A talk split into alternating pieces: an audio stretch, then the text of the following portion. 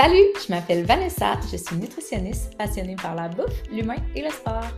C'est d'ailleurs ces différentes passions, ma curiosité et mon désir de dire les vraies affaires qui m'ont amené à lancer le podcast il y a maintenant deux ans de ça. Au quotidien, je gagne ma vie grâce à la consultation privée, aux conférences et à la création de contenu en nutrition, évidemment. C'est pour cette raison que j'ai la chance de toujours être connectée avec ma communauté et donc de pouvoir euh, baser mon contenu sur vos besoins réels. Dans cette troisième saison de podcast, je ferai les choses un peu différemment alors que je présenterai des épisodes qui seront plus courts dans lesquels je vais répondre à des questions bien précises. Je me lance aussi le défi d'être seul au micro pour la majorité du temps. Donc, si tu as une question ou des questions en lien avec l'alimentation et que tu aimerais que j'y réponde dans un épisode, tu as juste à m'écrire en privé sur Instagram à Van Baramba Nutritionniste ou au Daigle Baramba Vanessa à commercial À bientôt!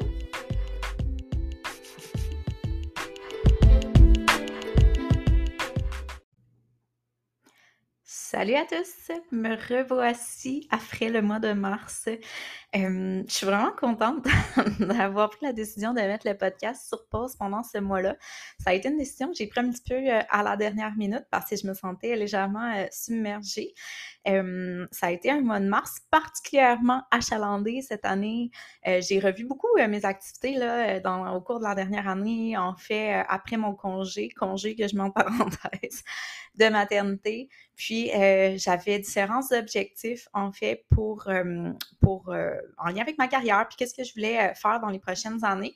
Puis, un de ceux-ci était d'avoir plus d'impact en entreprise, de donner plus de conférences, d'ateliers. Fait que je peux pas me plaindre, là, honnêtement. J'étais all-in sur mon X pendant ce mois de mars. Ça a été vite, ça a été chargé, mais ça a été clairement agréable et enrichissant au niveau professionnel.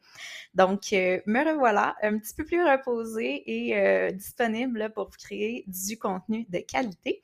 Et aujourd'hui, j'aborde un sujet euh, j'ai l'impression qu'on parle très peu de ça. Fait que je suis vraiment contente d'avoir un petit peu fait le ménage, d'avoir fait les recherches là, sur ce sujet-là là, pour vous en parler davantage. Et je vous parle d'addiction alimentaire. Donc, je réponds à la question, est-ce que c'est possible d'être carrément accro aux aliments, un peu comme certaines personnes le seraient à l'alcool, aux drogues ou à la nicotine? Par rapport à ça, je vous brief un peu, là, je fais une petite introduction. J'ai un souvenir très marqué dans ma tête. Je ne sais pas pourquoi ce souvenir-là me, est aussi présent finalement dans mon esprit, mais j'ai vraiment ce souvenir quand j'étais à l'université. Euh, dans un cours, euh, euh, je ne me souviens pas exactement ce dont le professeur était en train de nous parler, de la manière dont il nous énonçait la situation, mais je me souviens, c'était qui le prof, je me souviens aussi où j'étais assis dans la classe quand j'ai levé la main pour poser la question suivante. Est-ce que c'est possible d'être accro, addict aux aliments? Donc, la question à laquelle je réponds à l'épisode aujourd'hui. Euh, puis, j'ai aussi souvenir qu'à l'époque, à ce moment-là, dans le fond, le professeur m'avait répondu euh, non, c'est pas possible. On sait qu'il y a une distinction finalement entre les addictions euh, à certains éléments, comme aux jeux, aux drogues, etc., et l'alimentation. Donc, c'est deux composantes qui se distinguent et non, il n'est pas possible d'être accro à la nourriture je peux comprendre sa réponse parce que clairement, c'est un sujet qui est controversé. C'est un sujet qui est encore à ce jour controversé, sauf que euh, la science étant évolutive, on constate aujourd'hui que la balance pencherait beaucoup plus vers l'affirmative. Donc, oui, il serait possible d'être accro aux aliments que vers la négative. Pour commencer l'épisode, en fait, euh, je vais débuter en définissant qu'est-ce qu'est l'addiction parce que souvent je trouve que les définitions à elles seules, elles parlent beaucoup d'elles-mêmes puis elles peuvent déjà commencer à, euh, à avoir là, amené un petit peu un cheminement puis une réflexion là, chez certaines personnes. Je suis allée chercher plus qu'une définition parce que déjà d'entrée de jeu, j'en ai sélectionné deux puis je trouve que les deux définitions que j'ai de l'addiction sont très complémentaires et à la limite un petit peu différentes. Fait que je, je vais vous les lire en fait, puis on va pouvoir un peu déjà mettre la table avec tout ça. Donc, dans un premier temps, euh, j'ai cette, cette définition-ci qui dirait que euh, ce serait une condition dans laquelle une personne s'engage de manière compulsive dans un comportement de recherche de récompense et ce, malgré les conséquences négatives. Et là, je vous arrête tout de suite parce que peut-être qu'il y a des personnes qui m'écoutent puis qui me disent Ah mon Dieu, mais je me récompense tellement avec la nourriture, sûrement que je suis accro aux aliments. Évidemment, là, c'est une composante parmi plusieurs composantes, puis il faut pousser un petit peu plus loin là, pour, euh, pour vraiment émettre un diagnostic de, euh, d'addiction, là, vous vous en doutez. Mais déjà là, si d'entrée de jeu, vous vous reconnaissez dans ce comportement-là, vous avez l'impression peut-être que ça prend trop d'espace aussi, puis que peut-être les conséquences négatives sont trop importantes, mais peut-être que ça peut vous mettre la puce à l'oreille, mais évidemment, on va aller un petit peu plus en profondeur là, sur le sujet. D'un autre côté, euh, l'autre définition que j'ai sélectionnée est celle-ci. La dépendance est associée à un soulagement à court terme d'un malaise ou d'une souffrance. Souvent, les personnes augmentent le temps passé à consommer ou le temps à planifier et ou organiser les moments de consommation, abandonnant graduellement le reste de, de leurs activités. Après un épisode de consommation, les personnes vivent souvent de l'anxiété, du stress, de la culpabilité ou de l'insatisfaction. C'est souvent d'ailleurs à cause de ces émotions difficiles qu'il y a un retour vers la consommation pour un soulagement temporaire. Donc ici, la notion de soulagement, la notion d'anxiété, de stress, euh, c'est des, des, éléments qui m'apparaissent comme étant particulièrement importants. Donc, tu sais, je trouve qu'on flirte beaucoup avec euh, manger ses émotions, mais tu sais, manger ses émotions à un niveau où euh, on se verrait pas traverser la journée sans avoir cette, euh, cet apaisement-là qui nous proviendrait de la nourriture. Donc, ça devient vraiment plus fort que nous. Ça prend vraiment énormément d'espace. Donc, à ce moment-là, ben, euh, on peut encore une fois avoir la puce à l'oreille, mais comme je vous dis, c'est pas parce qu'on mange nos émotions qu'on peut, euh, on peut tout simplement tout de suite tirer la conclusion qu'on est accro aux, aliments. On peut déjà pousser notre réflexion un petit peu plus loin en s'intéressant aux sept composantes de l'addiction que je vais vous énoncer euh, juste ici. Donc, premièrement, la quantité ou la durée de consommation devrait dépasser l'intention initiale. La privation s'accompagne d'une humeur maussade ou de symptômes désagréables. La quantité nécessaire pour atteindre la satisfaction est de plus en plus grande. Le temps alloué à la consommation est considérable. La consommation s'accompagne de conséquences négatives. Le désir de cesser est omniprésent et s'accompagne de nombreuses tentatives infructueuses. Et finalement, la consommation affecte les autres sphères de notre vie, donc le travail, la vie sociale, amoureuse, etc. Donc, déjà là, si on a l'impression qu'on cadre, qu'on pourrait euh, check à quelques-uns de ces éléments-là, ben encore une fois, on a peut-être un petit peu plus de red flag par rapport à la possibilité euh, du comportement addictif en lien avec la nourriture, mais évidemment, on est, on est vraiment loin du diagnostic. Donc, allons encore un petit peu plus loin par rapport à tout ça. Euh, ben, d'entrée de jeu, là, si on répond à la fameuse question est-ce qu'on peut être dépendant de la nourriture, puis pourquoi est-ce que c'est autant controversé? Donc, ça a été autant controversé euh, euh, en, lien avec l'absence du diagnostic dans le fameux DSM-5 qui a été publié en 2013. Donc, le DSM-5, ce que c'est en fait, c'est le guide de référence de tous les troubles psychologiques, psychiatriques, euh, dans lequel on a dans le fond l'ensemble des pathologies, puis tous les critères qui permettent d'établir un diagnostic. Donc, comme l'addiction aux aliments, la dépendance alimentaire ne se trouve pas parmi l'ensemble des troubles diagnostiques, ben, c'est comme si c'était un diagnostic qui n'avait pas été euh, approuvé finalement par euh, la communauté scientifique euh, en psychologie.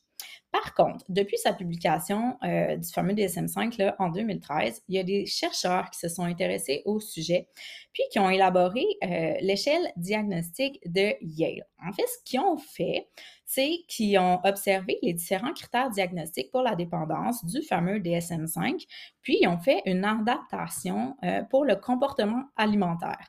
Parce que, tu sais, là où en fait ça devient un petit peu touché, c'est que, évidemment, le comportement alimentaire, ben, il y a une, distinction avec les autres addictions dans la mesure où c'est vital de s'alimenter. Donc, on ne peut pas fonctionner de la même manière puis dire, ben, tu sais, as juste à t'en passer, pas dans les AA pour arrêter de manger, puis ça va être, ça va être aussi simple. Fait que c'est là que ça devient un petit peu plus touchy puis que ça demande un petit peu plus de nuances. Donc, il y a cette fameuse échelle de Yale-là qui a été, euh, été euh, mise sur pied là, finalement par euh, ces chercheurs-là. On l'appelle la Yale Food Addiction Scale et c'est une échelle finalement qui a 35 questions parmi lesquelles on doit finalement identifier la fréquence des, des événements.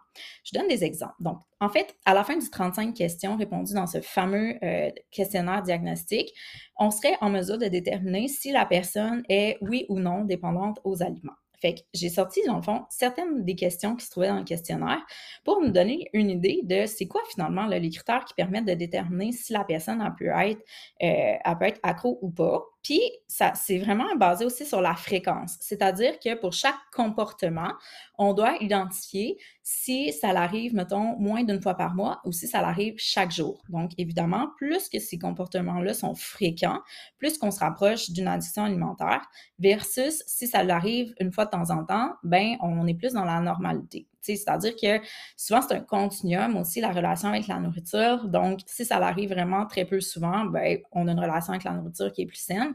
Puis, plus on s'en va vers une fréquence qui est élevée, plus la relation à la nourriture s'en vient trouble, voire même potentiellement, est-ce qu'on peut avoir une dépendance? Fait que je vous lis certaines des, des questions qu'on peut retrouver dans ce fameux euh, questionnaire diagnostique.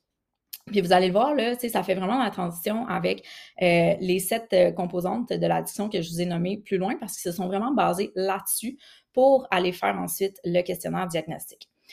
Donc, par exemple, quand je commence à manger certains aliments, j'en mange plus que prévu. Tu sais, juste là, là, comme ça arrive à tout le monde, ça. fait que si vous dites ça arrive comme une fois par semaine, ben, on n'est peut-être pas nécessairement en, en, train de cadrer là, dans l'addiction.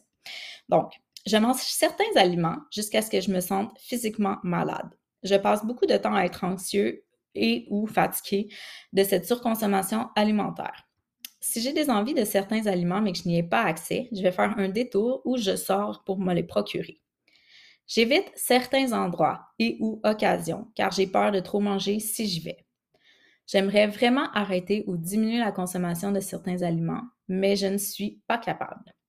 J'ai des envies tellement intenses de manger certains aliments qu'il m'est impossible de passer à autre chose. Bref, c'est vraiment, là, je vous en ai sorti quelques-unes, mais je rappelle qu'il y en a 35.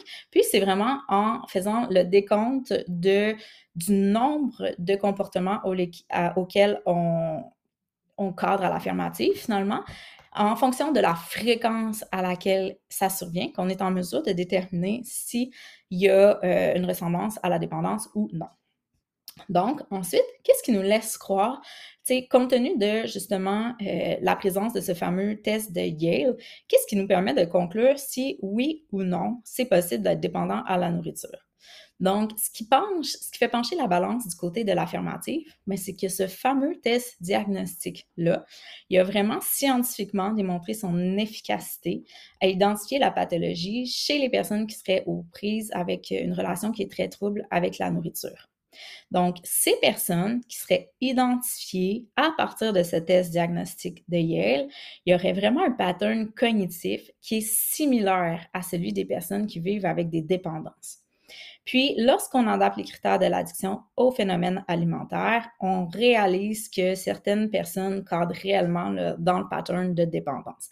Donc, finalement, ce qui ferait en sorte que on n'est pas sûr si c'est possible d'être addictif. C'est vraiment la problématique au, niveau de l'adaptation, au niveau du comportement alimentaire qui est vital.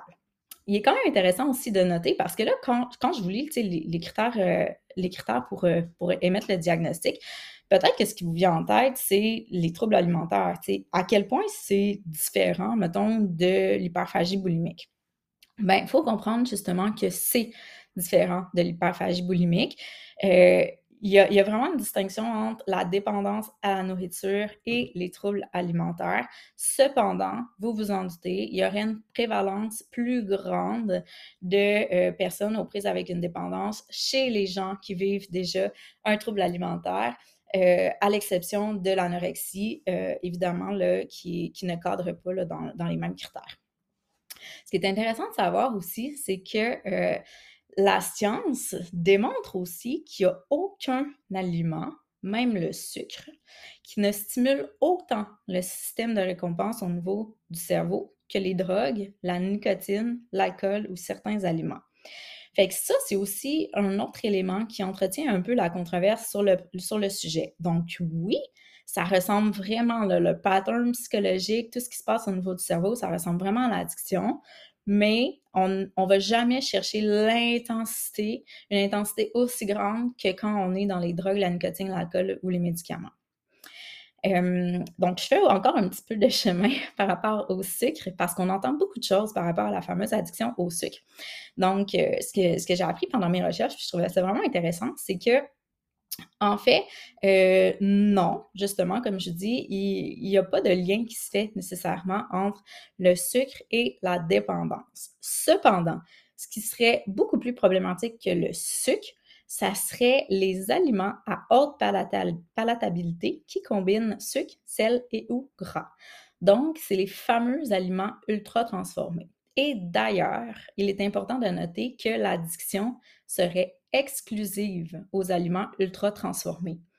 Donc, il serait impossible d'être dépendant aux légumes à cause de l'effet différent au niveau de la stimulation du cerveau que les aliments naturels ont. Fait que des fois, quand on se dit le sucre, ça rend gros, mais tu sais, c'est quoi le sucre? Mettons que tu penses au chocolat. Mais le chocolat, c'est un aliment transformé qui contient du sucre, du gras. La texture, la saveur est vraiment intense. Tu sais, des fois, les gens, ça va être, mettons, on a l'impression qu'ils sont accros au fast-food.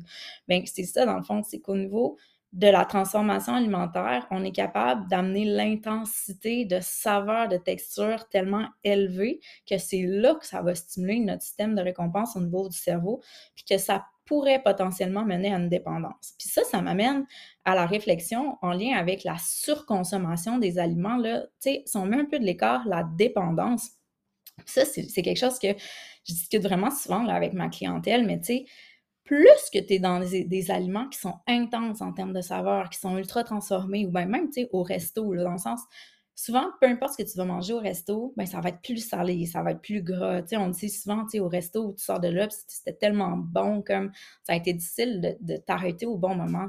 Mais c'est clair que, c'est beaucoup plus dur de s'arrêter au bon moment quand on se sent bien et non quand on est plein si on mange, par exemple, euh, je sais pas moi, un sauté de poulet à l'asiatique, pour dire quelque chose, que si on mange une poutine. Tu sais, la poutine, justement, c'est tellement intense.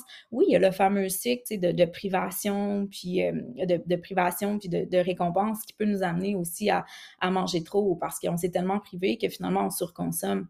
Mais juste le fait que cette haute palatabilité-là va stimuler le système de récompense au niveau du cerveau, ça peut nous amener à surconsommer. Donc, si on est tout le temps dans la restauration, si on est tout le temps dans ces aliments-là hautement transformés, ça devient super difficile de manger à sa faim. Puis c'est là qu'on a l'impression qu'on surconsomme tout le temps, puis que, oh mon Dieu, on n'a donc même pas de volonté, tu sais, dans le fond, mais c'est peut-être juste, tu sais, d'entrée de jeu, la sélection alimentaire qu'on fait, elle nous amène à surconsommer de par ce qu'elle amène au niveau du cerveau. Donc, plus qu'on cuisine, plus qu'on consomme des aliments naturels, plus qu'on on se met dans des prédispositions d'avoir un meilleur respect de nos signaux corporels. Tu sais, t'as beau, mettons, te faire euh, une belle salade de légumineuses pour dîner, mais tu sais, moi, ma salade de légumineuses, même si je la trouve vraiment savoureuse, tu sais, je vais être probablement en mesure de m'arrêter au moment où je me sens bien, versus si je mange quelque chose qui est vraiment décadent puis vraiment transformé. Fait que déjà là, c'est un autre point intéressant aussi à, apporter là, au niveau des aliments ultra transformés, puis l'effet que ça peut avoir au niveau du cerveau. Puis, est-ce qu'il y a certaines personnes qui ont une prévalence plus élevée à, euh, à avoir une dépendance alimentaire dans la population? Euh, ben, vous vous en doutez, là, j'en ai parlé un petit peu tout à l'heure, mais il y a effectivement les personnes qui euh, souffrent de, binge, donc les personnes hyperphagiques. Euh, il y a 30 à 50 en fait des personnes aux prises avec des dépendances alimentaires qui seraient, qui auraient un diagnostic d'hyperphagie boulimique ou qui seraient obèses sévères. Il y a 15 à 25% des personnes dépendantes qui seraient obèses, puis il y a 5 à 10% des personnes qui auraient un poids santé. On sait aussi que les personnes qui vivent avec euh, ce phénomène-là d'addiction alimentaire, ben, comme je disais précédemment, utilisent souvent les aliments comme source d'apaisement. Donc, j'avais fait le parallèle dans l'introduction avec les personnes qui mangent leurs émotions, mais on sait également que les personnes qui mangent leurs émotions sont plus sujettes à souffrir euh, de dépendance alimentaire. En fait, Et là, euh, je salue Judith et Geneviève parce que ce dont je fais mention présentement, ça a été tiré d'un article de blog de Judith que euh, j'ai trouvé sur, euh, sur le site des filles. Fait que fort intéressant. J'aurais pu d'ailleurs les inviter pour en discuter. Ça aurait fait bien intéressant d'avoir leur avis. mais dans le fond, ce qu'elle dit dans leur article de blog, c'est que c'est un peu comme si la personne était convaincue qu'elle était incapable de traverser sa journée sans sa dose de nourriture apaisante plus elle s'apaise avec la nourriture, dans le fond, plus elle renforce cette association-là qu'elle a besoin de la nourriture pour traverser sa journée puis être apaisée. Fait que c'est comme un cercle vicieux finalement. puis en fait, on a encore le même problème de cercle vicieux dans la mesure où, euh, puis ça on le vit aussi avec les troubles alimentaires, mais c'est que la personne a, elle a un déséquilibre psychologique qui l'amène vers l'alimentation, mais finalement, sa relation trouble avec la nourriture va un peu exacerber son anxiété puis euh, son déséquilibre psychologique. Fait que c'est un peu finalement un cercle vicieux qui l'amène de plus en plus euh, profondément dans la souffrance. Fait que maintenant qu'on sait tout ça, je pense que ce qui devient pertinent de se poser comme question, c'est OK, ben si on a l'impression que on vit avec cette problématique-là, qu'on connaît quelqu'un qui vit avec ça ou qu'on a un client qui pourrait être peut-être dépendant alimentaire, mais c'est quoi les solutions? Donc, il y a différentes choses qui ont été étudiées jusqu'à maintenant. Une chose qui ressort comme étant particulièrement euh, approuvée, là, c'est, euh, ben, vous en doutez pas, là, une approche psychologique, donc la thérapie cognitivo-comportementale. Donc, le but de cette euh, thérapie-là, c'est euh, d'aider la personne à prendre conscience de, de l'influence de ses émotions sur ses comportements. Donc, c'est un peu d'en revenir aux pensées, puis j'en parle des, fois, là, justement, avec mes clients, j'en ai probablement déjà parlé dans, des épisodes de podcast, mais le fameux cycle, moi, je l'appelle la triade des pensées, là, dans le fond, que tout débute avec une pensée. C'est-à-dire, mettons que tu commences avec une pensée, la pensée va avoir un impact sur ton émotion, puis ton émotion va avoir un impact sur ton comportement. Puis cette pensée-là, en fait, tu es un peu maître en quelque sorte de cette pensée, dans la mesure où, tu sais, on a tendance à s'imaginer que nos pensées sont des faits. Mais nos pensées, c'est plus notre perception de la réalité. C'est-à-dire, si tu te dis dans ta tête, mais quelle journée de merde, j'ai pas été à la hauteur, je suis pas bonne euh, dans mon travail, par exemple, mais là, l'émotion qui va s'en suivre, ça va être comme, aïe, anxiété, découragement, déprime. Puis là, ça, ça peut t'amener vers un comportement, dépendamment des patterns puis des solutions que toi, tu vas avoir appris au fil du temps à mettre en place pour réguler ton anxiété, mais ça peut t'amener vers un comportement, disons dans le contexte-ci, vers une surconsommation alimentaire. Et si on reprend ça à la base, donc tout a débuté avec une pensée. Mais si deux personnes différentes avaient eu la même journée, peut-être qu'une autre personne pourrait se dire Et là là, c'était pas ma meilleure journée aujourd'hui. OK, j'ai peut-être pas fait de mon mieux dans telle situation, telle situation. Je vais apprendre de mes erreurs. La prochaine fois, je vais lui montrer que je suis capable. Bref, là, l'émotion qui s'ensuit, ben c'est peut-être comme, je euh, je sais pas, on peut quand même être découragé, on peut quand même être soulagé peut-être de nos, de notre réflexion. Puis le comportement, évidemment, va peut-être être moins intense ou amoindri. Mais c'est pas nécessairement deux personnes différentes qui vont voir ces pensées-là. Est-ce que la personne A peut cheminer puis travailler sur sa perception de sa personne, sa perception de la réalité pour en venir qu'à avoir une pensée similaire à l'exemple B dont je vous montrais? donc, c'est un exemple. Mais je pense que de, de, de de réaliser l'impact. On dit tout le temps, tout est une question de mindset, mais de réaliser l'impact de notre mood, de notre perception de nous et de la réalité, de l'estime, bref, c'est tellement puissant que de ça va découler, bien des événements de notre vie donc, selon l'approche euh, cognitivo-comportementale aussi, les difficultés psychologiques que peuvent euh, éprouver un individu peuvent être liées à des croyances ou à des comportements négatifs qui se sont accumulés au fil de notre vie. Donc, des fois aussi, c'est comme, c'est des choses qu'on a intégrées au fil du temps, puis ça peut remonter à des blessures de l'enfance. Donc, euh, si on soigne juste la conséquence, donc si on s'attarde seulement au fameux, à la problématique, au fait qu'on est dépendant à l'alimentation, mais on n'en revient pas qu'à la cause et à comme pourquoi finalement est-ce qu'on a développé ce schéma, ce pattern-là? Donc, des fois, ça vaut la peine de revenir aux blessures d'enfance. Donc, vous comprendrez que dans un contexte comme ça, c'est vraiment là, avec un accompagnement psychologique. Il y a aussi différentes thérapies là, qui ont été étudiées par rapport au traitement des dépendances. Euh, puis, dans ce contexte-là, en fait, ben, il apparaît euh, plus important au départ, justement, de cibler la, le, lien de la dépendance, pas le lien, mais la cause, encore une fois, de la dépendance. Si, si on remonte, si vous vous souvenez un peu les définitions que je vous présentais par rapport à la dépendance, dans l'une des deux, on faisait vraiment référence à une souffrance, un besoin d'apaiser quelque chose qui ne va pas. Donc, si à la base, il y a une composante d'anxiété, de tristesse, de mal-être, de dépression, eh bien, euh, dans le traitement des dépendances, il, il, apparaîtrait comme plus efficace, justement, de traiter d'entrée de jeu l'anxiété, la tristesse, la dépression, que la problématique de dépendance, parce que la dépendance, c'est un peu la solution finalement que la personne aurait trouvée pour apaiser son anxiété, sa tristesse. Donc, de traiter finalement la problématique psychologique serait la base pour après euh, amener la personne à avoir euh, une, relation qui serait plus saine avec la nourriture. On dit aussi que dans bien des cas, justement, la dépendance, c'est qu'elle aurait une fonction. Donc, la personne dépendante utilise cet élément de dépendance-là pour combler un besoin. Donc, souvent, il faut aussi identifier le besoin qui est comblé par l'élément de dépendance et amener à le remplacer.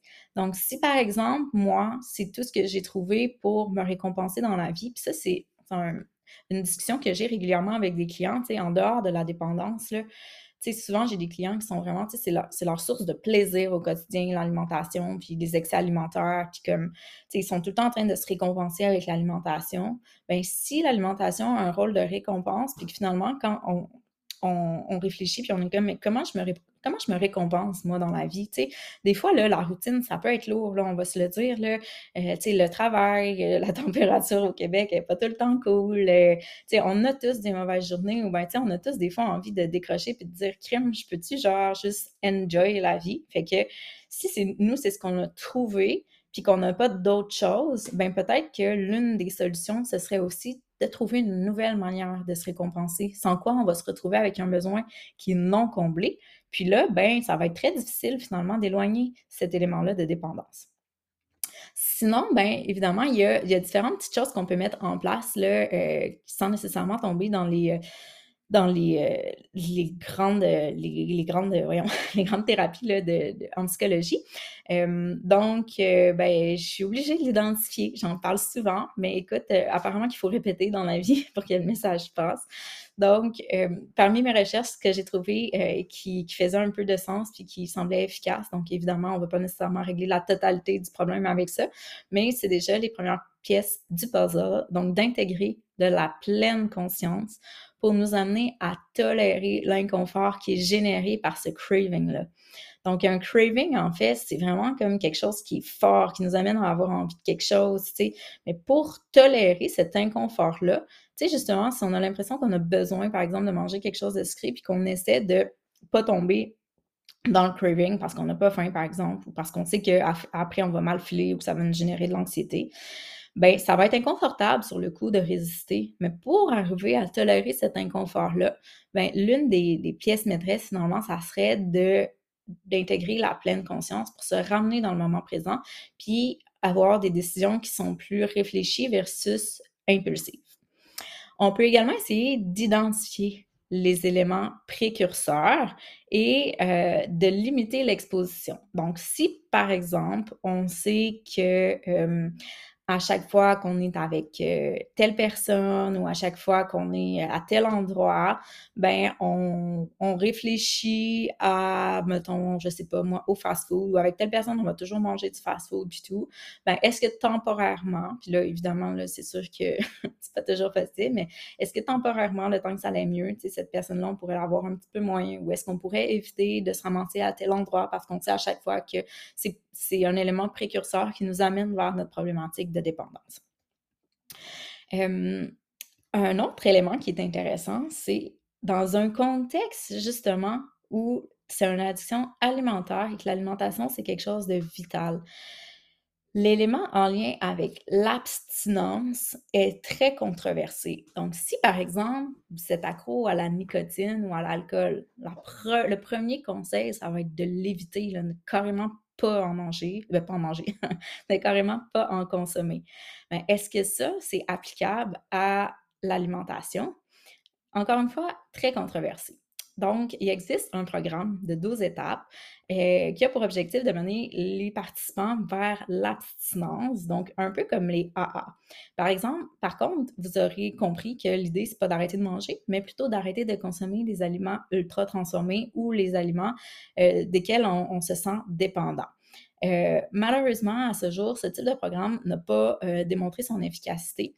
c'est un programme aussi qui est qui est, ben, reconnu, pas reconnu, mais dont on entend parler pour les hyperphagiques. Mais encore une fois, c'est vraiment très controversé. Donc, l'abstinence, justement, on ne la veut pas nécessairement parce qu'on sait que la restriction mène à la compulsion, puis c'est là que ça peut être problématique au niveau de l'alimentation.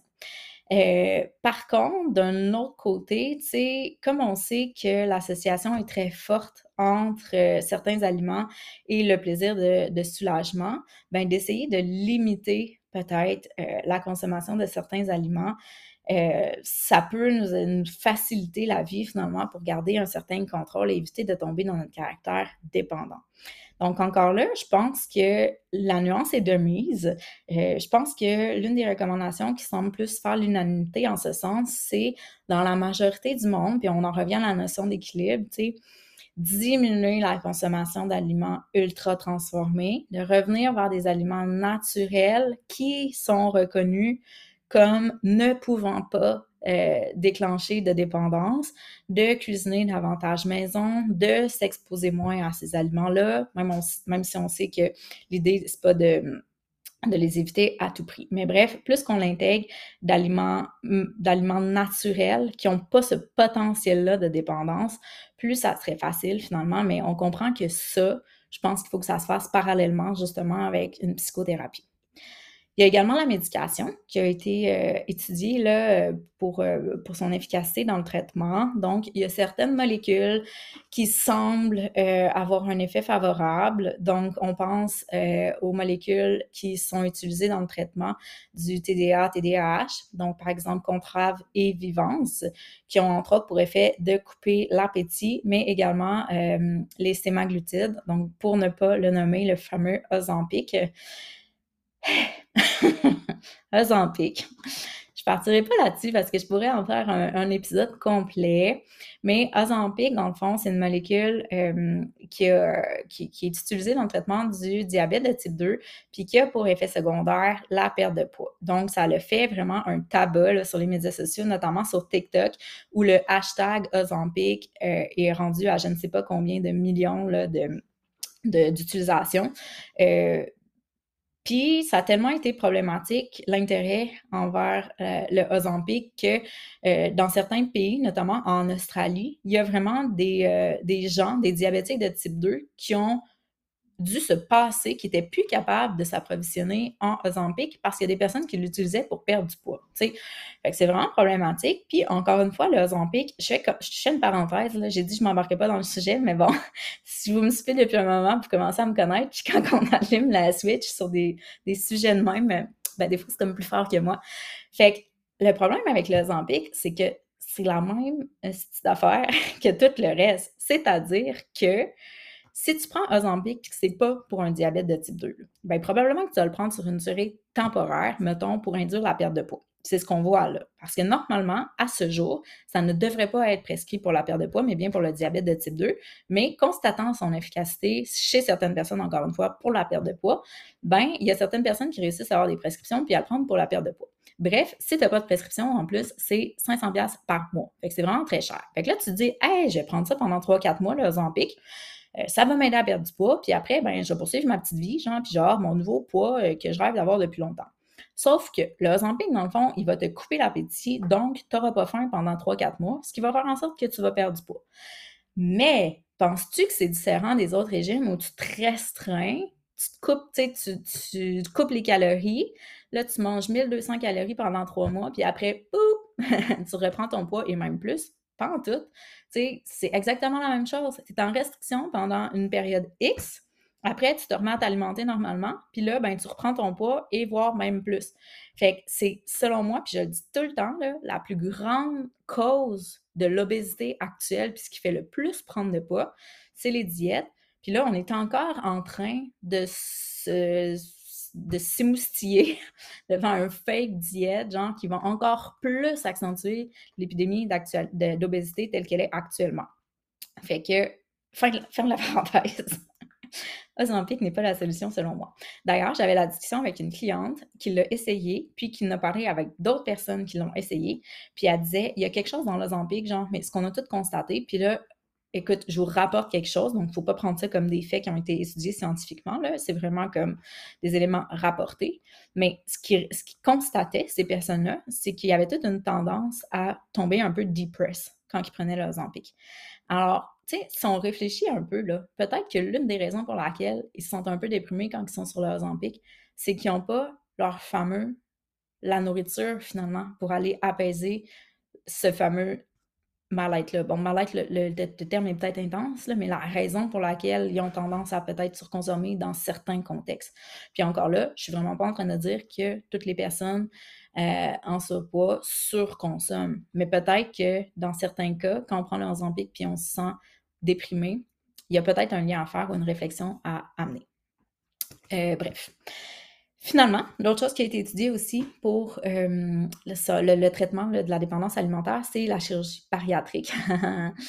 Donc, euh, encore une fois, vous vous en doutez probablement, mais ça n'a pas démontré son efficacité. C'est clair que même à la limite, ça doit être vraiment un gros challenge psychologique de se dire, crème, je m'en vais faire la chirurgie bariatrique. Après, mon corps ne sera plus capable de tolérer ces aliments-là mais mon cerveau va me le demander. Puis comme, imagine le déséquilibre psychologique là, que ça doit engendrer, ça doit être quand même extrêmement challengeant. Puis souvent, ben, ces personnes-là sont pas tant suivies, là. On le sait, là. Souvent, sont comme, ils vont avoir un petit suivi après, comme on va te rappeler dans un an, voir si tu vas bien, puis comme, ils tombent un peu en deux chaises, là. Fait que je pense que c'est vraiment euh, limite euh, dangereux, là, de se tourner vers ces alternatives-là. Fait que voilà, c'était le sujet du jour. je me sens, on dirait, je me sens emportée un petit peu, là, mais je trouve que c'est fascinant. Là, encore une fois, euh, tu sais, je me disais dans l'intro, je ne vais pas dire que le sujet du jour est vraiment intéressant parce que je dis ça à chaque fois, mais je trouve que c'était vraiment intéressant. C'est fou comment il y a des choses à savoir en nutrition puis qu'on n'a pas fini d'apprendre. Donc, euh, sur ce, ben, je vous laisse euh, profiter de la journée et je reviens la semaine prochaine avec un prochain épisode. Donc, bye bye!